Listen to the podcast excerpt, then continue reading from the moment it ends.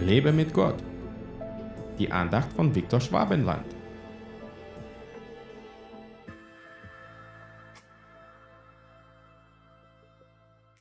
Jesus sagte dem Gelähmten, ich sage dir, steh auf, nimm deine Liegematte und geh heim. Matthäus 2, Vers 11. Und was macht der Gelähmte? Ja, er steht auf und geht. Fühlst du dich manchmal nicht wie dieser Gelähmte?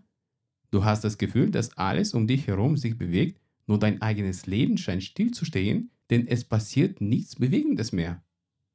Aber dann kommt Jesus zu dir und sagt, steh auf, nimm deine Liegematte und geh heim. Was machst du dann? Bleibst du auf deiner Liegematte liegen, weil es schön gemütlich ist und du dich nicht besonders anstrengen musst, oder stehst du auf und gehst? Die Entscheidung liegt allein bei dir. Du kannst Jesus glauben und aufstehen, dann kommt dein Leben wieder in Bewegung, oder du lässt einfach alles so, wie es ist und bleibst auf deiner bequemen Lebensliegematte liegen.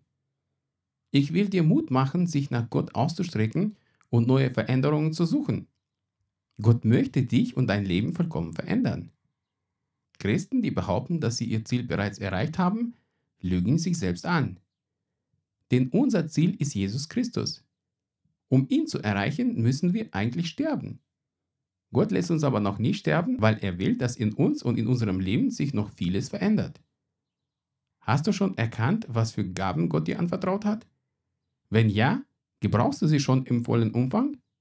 Bist du schon so weit gekommen, dass du nicht mehr sündigst?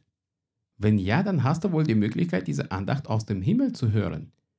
Denn wenn du noch auf dieser Erde bist, gibt es noch einiges an dir, was Gott verändern möchte. Sicher, die Veränderungen fallen uns oft nicht leicht aber dafür haben wir Gott an unserer Seite, der uns alles leichter machen kann.